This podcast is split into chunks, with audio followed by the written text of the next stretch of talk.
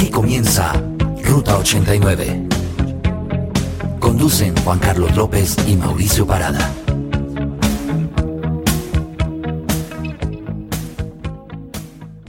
Bienvenidos a Ruta 89, el legado del buen rock y pop de los 80 y los 90. Eh, les habla Mauricio Parada Beltrán, me encuentran en Twitter como arroba maopb y me encuentro con Juan Carlos López. Juanca, bienvenido. ¿Cómo estás Mauricio? Bueno, mi nombre es Juan Carlos López y me encuentran en Twitter como arroba jcmovie. Mauricio, hoy tenemos un programa muy especial para nuestros oyentes. La pregunta sería, ¿qué tienen en común Ray Charles, Jimi Hendrix, Nirvana, Foo Fighters.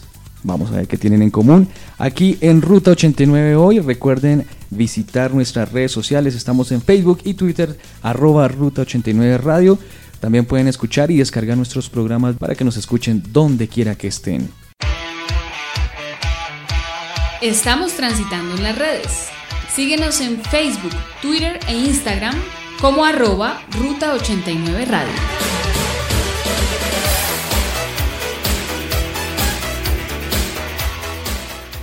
Y en el caso que ustedes no hayan descubierto que tienen en común los artistas que les mencioné ahorita, tranquilos que aquí está Mauricio que les va a aclarar esa duda. Sí, señor. Hoy vamos a transitar por una ciudad muy importante de Estados Unidos. Es la ciudad de Seattle. Seattle, capital del estado de Washington, que colinda con el país canadiense. Bueno, ¿qué tenemos de Seattle? ¿Qué es lo que sucede con Seattle? Es una ciudad es famosa, pero le voy a decir por qué es famosa, porque ha sido considerada como la tierra natal de un estilo musical llamado el grunge digamos que famosa con eso, pero también por otras influencias ¿no? musicales. Completamente, bueno, y si vale la pena empezar a responder un poco. En el caso de artistas de jazz como Ray Charles, como Quincy Jones, ellos eh, se hicieron muy famosos en Seattle. Eh, Seattle es la ciudad donde nació Jimi Hendrix. de hecho, la tumba de Jimi Hendrix se encuentra en Seattle. Y bueno, pues ya todos sabemos sobre Nirvana. Hoy pues no es un programa netamente de grunge, aunque vamos a especializarnos obviamente en esa escena que ocurrió a finales de los 80s y principios de los 90. Seattle eh, es una ciudad muy fría. La gente se la pasaba encerrada en sus garajes, haciendo música, faltando al colegio, escuchando música. En realidad era música de todo tipo y eso precisamente permitió la formación de todo un nuevo ritmo y que tenía elementos de metal, ruido y sobre todo una voz interior que pedía a gritos un gran cambio. Exactamente, Mao. Empecemos con la buena música. Aquí está una de mis bandas favoritas con ustedes Pearl Jam y el tema Even Flow.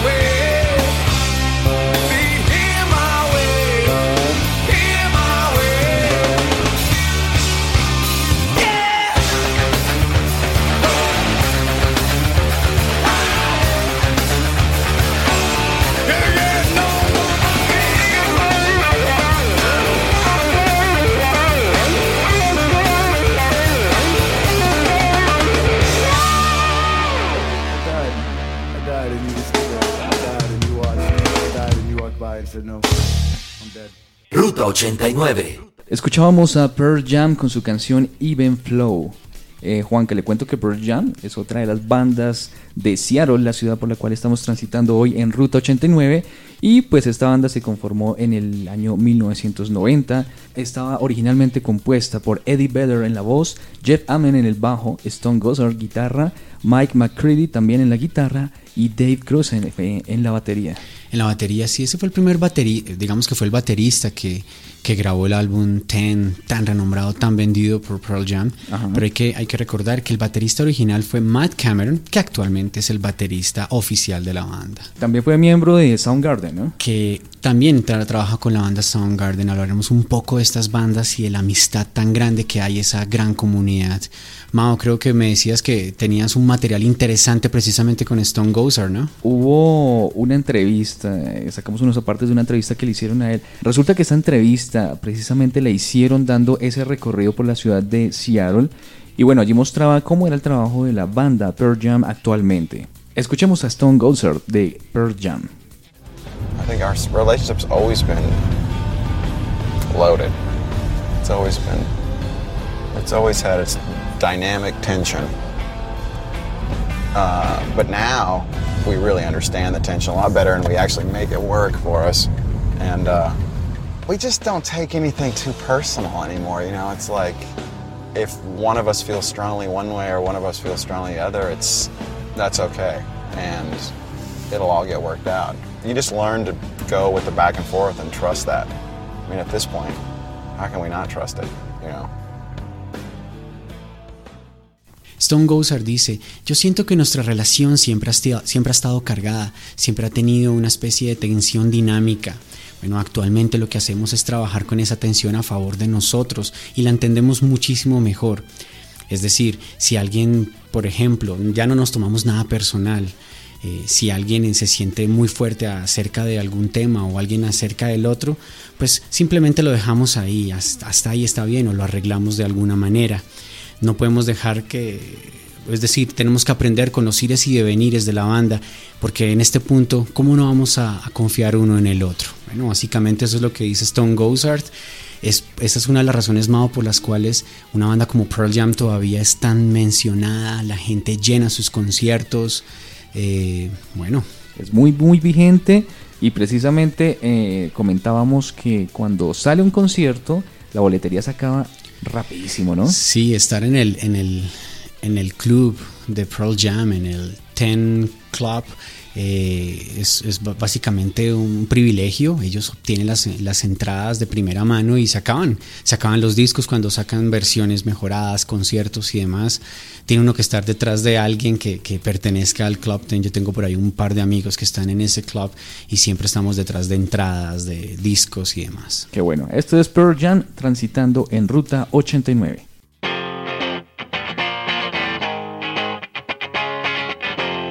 Rock alternativo.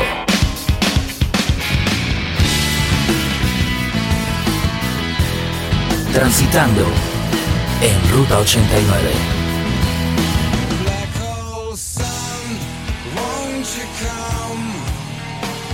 Lo mejor del rock alternativo. Ruta 89. Ahora, transitando por Ruta 89, se sube la banda Alice in Chains, Mauricio liderada por Jerry Cantrell, guitarrista. Vamos a escuchar el tema No Excuses del álbum Jar of Flies. Eh, es el tema más sonado de la banda quizás en los años 90 y es muy particular sobre todo por esta mezcla de voces de Jerry Cantrell y de Lane Staley. Lane Staley ya fallecido, ¿no? Hay una historia detrás un poco triste. Así es, Juanca. Y no solo es de Lane Staley, sino este es un común denominador de algunos cantantes, bueno, integrantes como tal de muchas bandas estadounidenses. Pero como hoy estamos hablando de Seattle, eh, eso fue en el, el 5 de abril del 2002 que apareció eh, murió a causa de una sobredosis, algo llamado speedball, que es una combinación de heroína y cocaína. ¿Qué tal? Ah? Pues impresionante, Mao. Y hay una historia bastante triste también, tiene que ver con Mike Starr, el, el bajista original de la banda Alice in Chains. Él se encontraba el día anterior con, con Lane Staley, tuvieron una discusión, eh, se fue como malhumorado. Lane Staley le llamó al celular y le dijo como, oiga, no se vaya, no se vaya así. Eh, Mike Starr no le, prestó, no le prestó atención y resulta que al otro día pues fallece Lane Staley. La culpa que sintió Mike Starr lo siguió hasta su propia muerte, que también ocurrió a causa de una sobredosis en el 2011, una, una, una cadena, ahí sí, básicamente Alice in Chains, una cadena de tragedias. Aunque decían que precisamente él venía ya con mucha depresión por la muerte que tuvo su novia, eso fue en el año 96 y desde ese año hasta el 2002 digamos que Lane estuvo muy deprimido. Bastante. La familia no le echó la culpa, no culpó a, Mike Starr y, pues básicamente por eso eh, digamos que no hay una culpa, no hay algo, hubo algo legal en contra del, propio Mike, que fue reemplazado después por Mike Aines, hablando un poquito de música, bajista también espectacular, que ha, ha tocado inclusive con, con bandas como Ozzy Osbourne. Muy bien, entonces vamos a escuchar a continuación la canción No Excuses de Alice in Chains. Juanca, le cuento que esa canción estuvo, eh, salió en el álbum Jar of Flies, que fue un álbum particularmente. Algo muy curioso fue que eh, estuvo escrito y grabado en casi una semana. ¿Qué tal? Eh? Una semana. Y más que, un, más que un álbum de estudio, es considerado un EP, ya que tiene menos de ocho canciones. bueno, escuchemos entonces aquí en Ruta 89 el tema No Excuses. Ruta 89.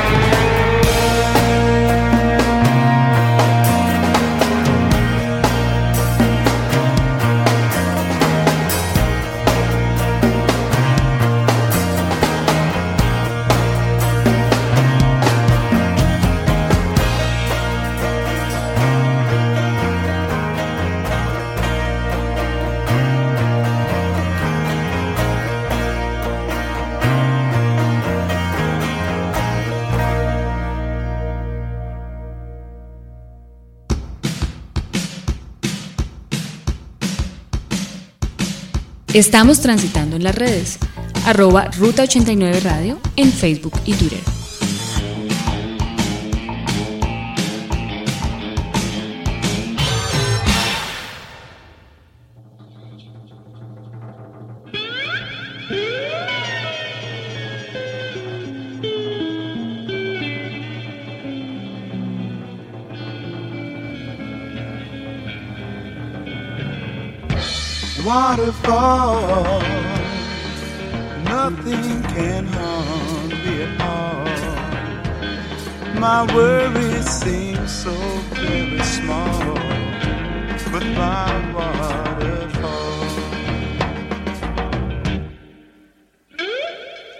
I can see my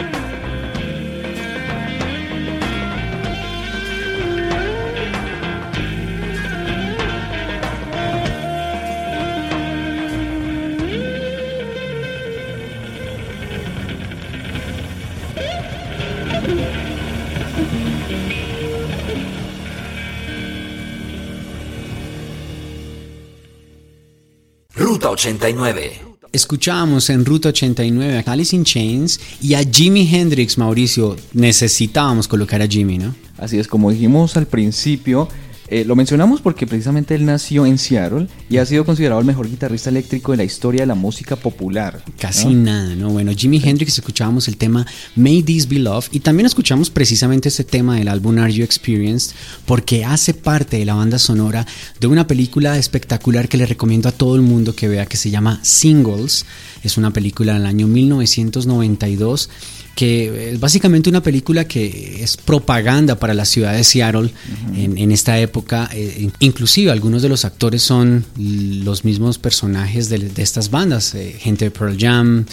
Eh, y bueno, hablando de ese sonido de Seattle, que ha sido como considerado el grunge, ¿no? La- la- hablábamos ahorita con Juanca cómo nació ese género, que era como una rivalidad entre el, el hardcore y qué más era, Juanca. y el heavy metal. Ese era- eran los dos géneros Ujú. que abundaban en la ciudad de Seattle, en la escena local. Sí. Eh, los fanáticos eh, básicamente peleaban, era una rivalidad a muerte. Y abrió un bar, un bar eh, que se llamaba algo así como Gorilas. El bar abrió y puso algo muy interesante y fue que abrió dos locales independientes dentro de su mismo local y cada uno, uno colocaba hardcore y el otro Como dos coloca- ambientes, pues, Sí, dos ambientes. sitio.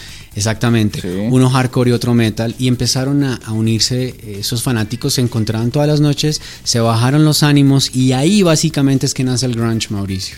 Bueno, le cuento que la primera compañía que impulsó y dio a conocer pues este género fue la discográfica Sub Pop. Casi nada, una gran discográfica. Las bandas entonces emergentes de los años finales de los 80, inicio de los 90, todas querían firmar con Sub Pop.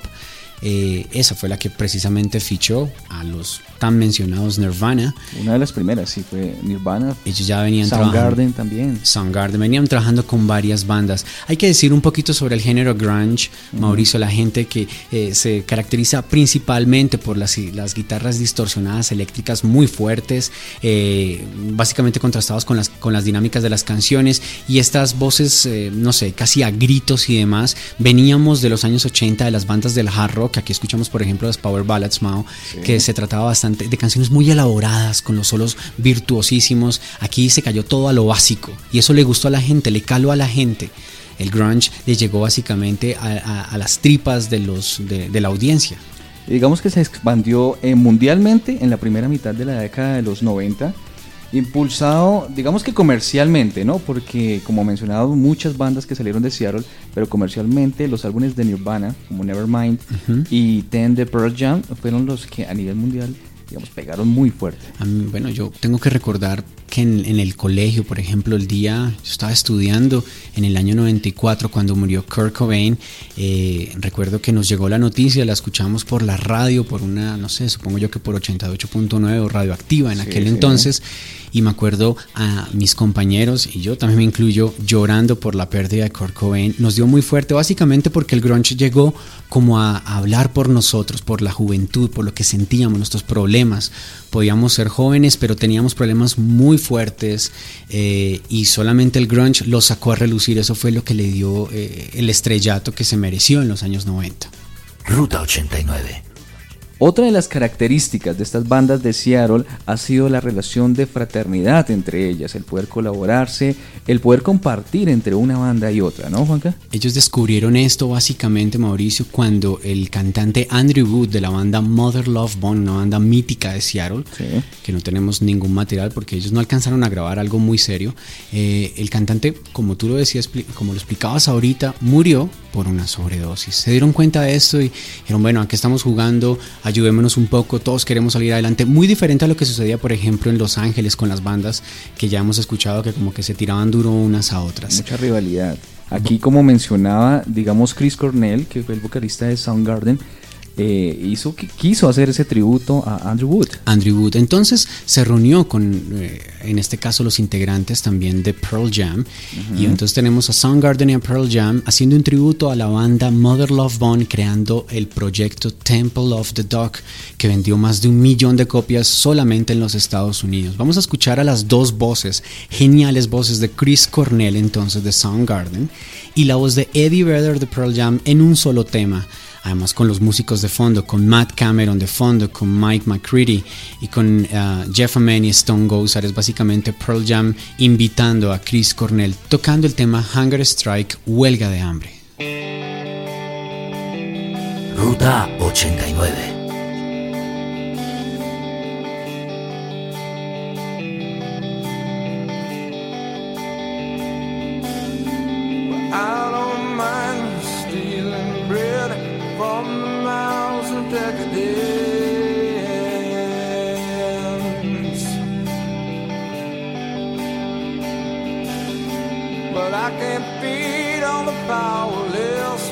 Cup's already overfilled. Yeah. But it's on the table, the fire's cooking, and the farming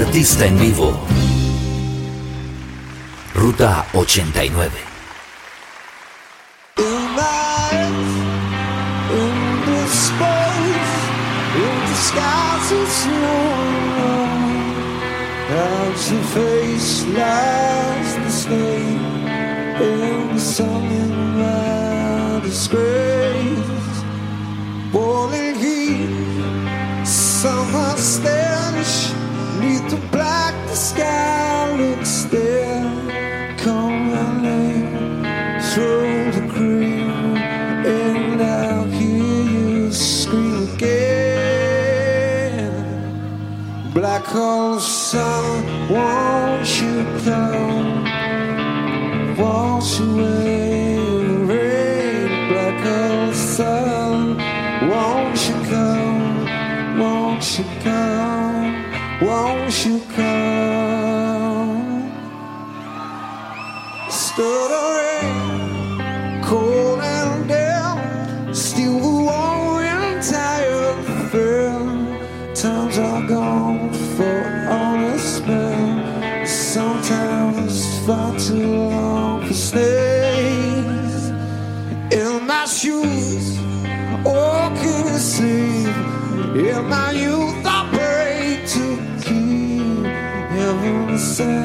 hell away. No one sings like you anymore. Black hole sun, won't you come? Wash away the rain. Black hole sun, won't you come? Won't you come? Hole sun, won't you come? Wash away the rain. Black hole sun, won't you come?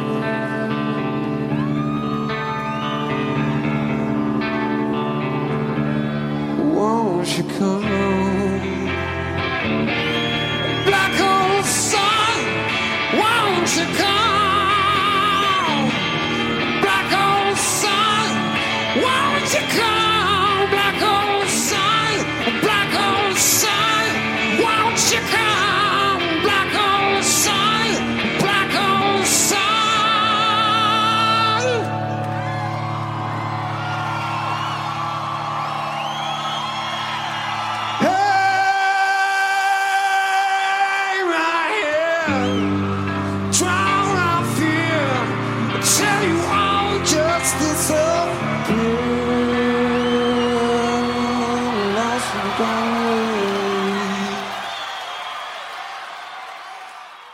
89. Era Soundgarden y el tema Black Hole Sun del álbum, en esta versión, una, en este caso una versión en vivo del álbum Live on Night 5. Mao, me está acordando el videoclip muy bacano, ¿no? Muy surrealista, veíamos cómo se transformaban, digamos, los rostros de todos los personajes que aparecen allí. ¿no? Sí, tener un video bastante efectista, casi apocalíptico, veíamos un vecindario, eh, una cosa como que inclusive daba algo de miedo, ¿eh? Eh, en el cual eran todos absorbidos por el hoyo, por el hoyo negro. El video le fue tan bien y tuvo tan buena recepción, Mao, que ganó premio MTV en el año 1994 como mejor video de hard rock o de metal. Bueno, le cuento que el disco Super Noun le dio su mayor éxito y la fama mundial en el año 1994. Pero, pues obviamente allí estaba este éxito de Black Hole Sun y Spoonman. Spoonman era el otro Spoonman. gran tema de Soundgarden. Ya escuchábamos entonces antes al mismo Chris Cornell cantando con Temple of the Dog Soundgarden y después a Soundgarden eh, con el tema Black Hole Sun. En el 2001 ya sabemos que, que el mismo Chris Cornell eh, armó la banda Audio Slave y actualmente se encuentra Soundgarden también activa. Así es, Juanca. Y es que hablando precisamente de las letras del grunge como tal, eh, hay muchas canciones que destacan por el desencanto y apatía por tratar esos temas como la búsqueda de libertad, como esa marginación social en algunos casos. Eh, Temas muy comunes en los jóvenes en, en, la- en- en ese momento, ¿no? Era el grito de la, del- de la adolescencia. como esa inconformidad social. O sea, básicamente se veía eso, que los, eh, algunas letras las aproximaban tanto al punk precisamente por esa temática que manejaban. Yo creo que uno sentía bastante asomado y se reflejaba inclusive en la forma de uno vestirse con, la, con el género alternativo y este subgénero, el grunge.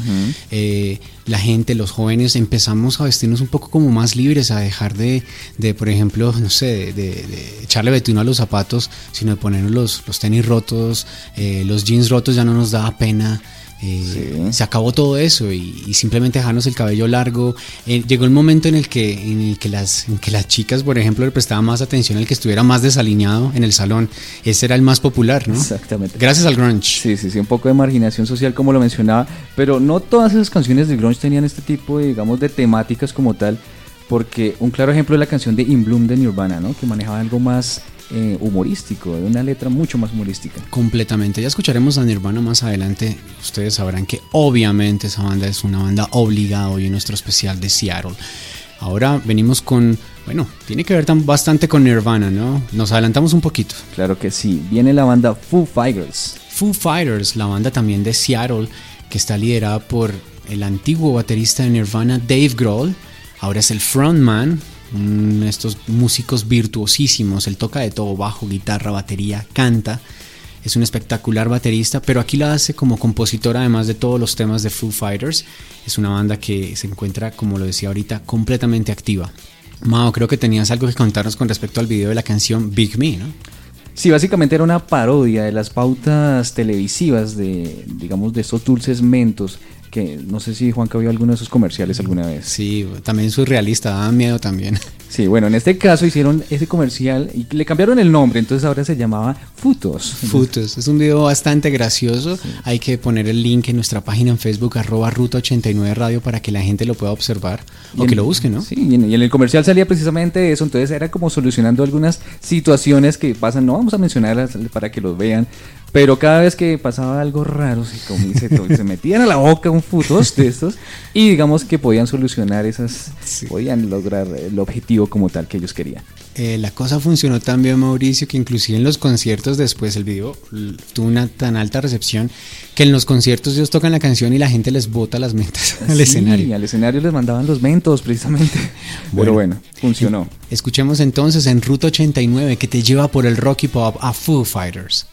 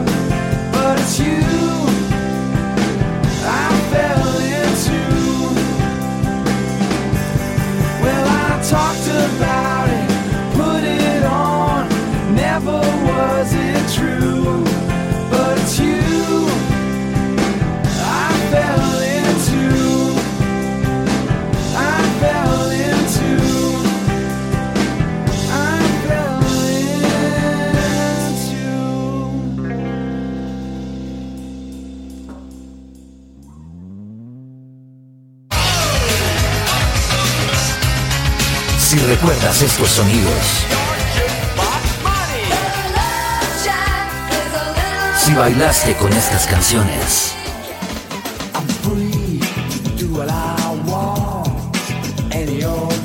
estás transitando Ruta 89.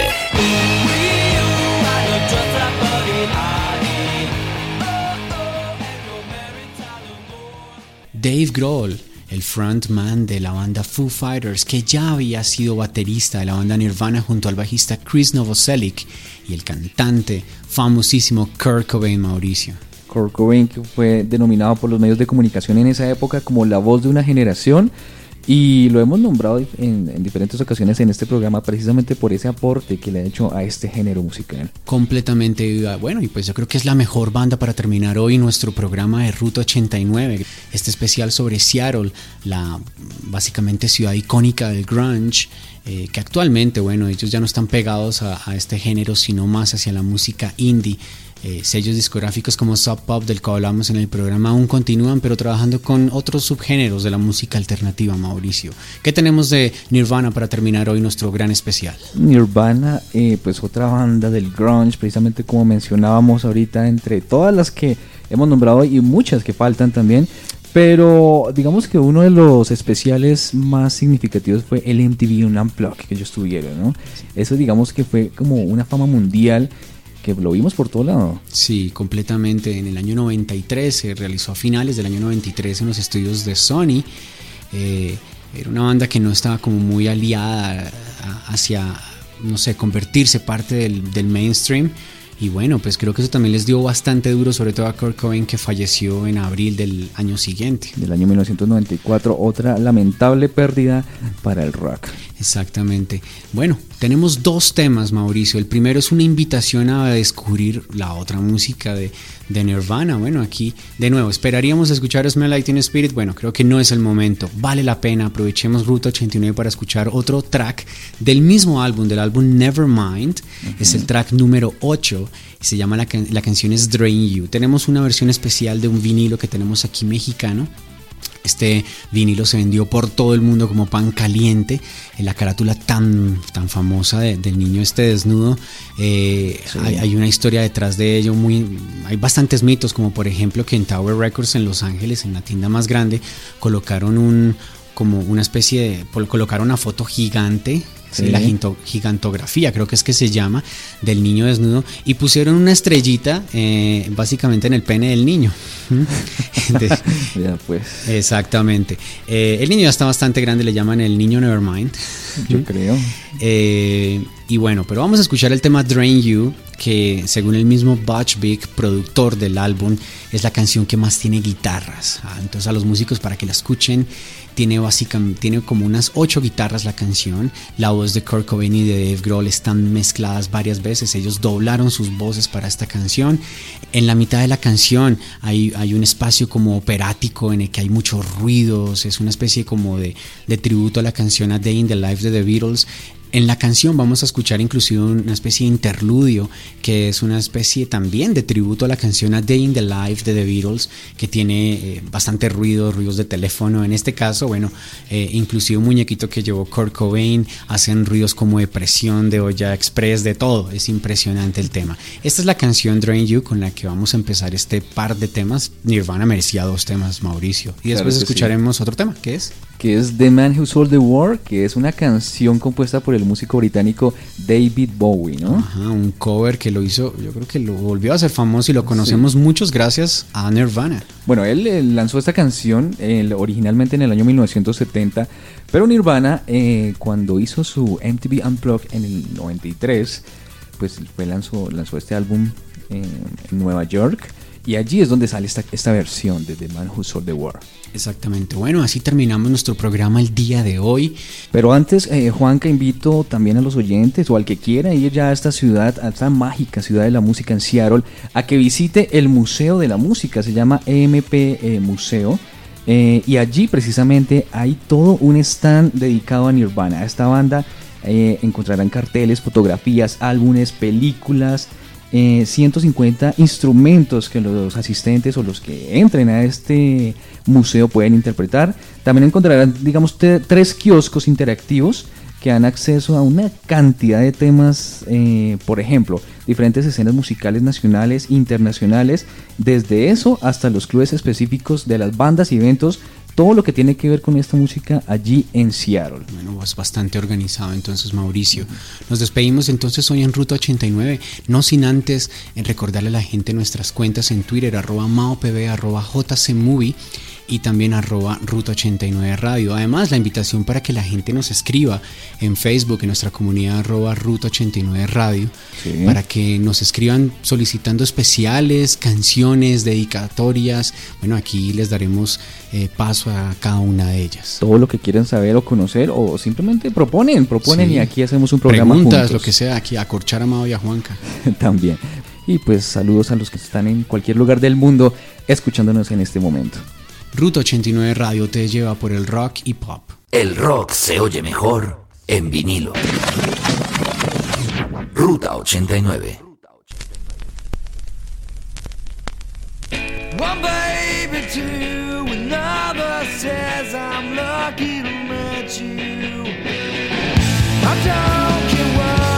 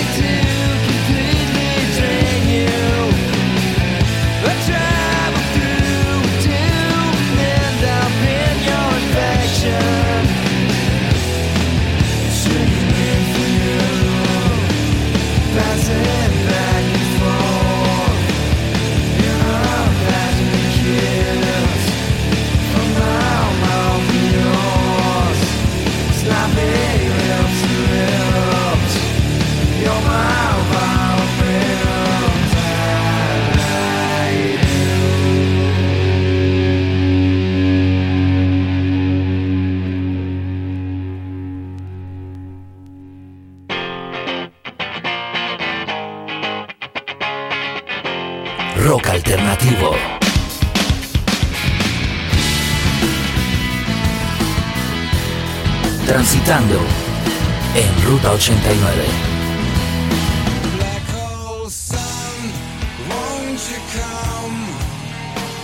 Lo mejor del rock alternativo. Ruta 89.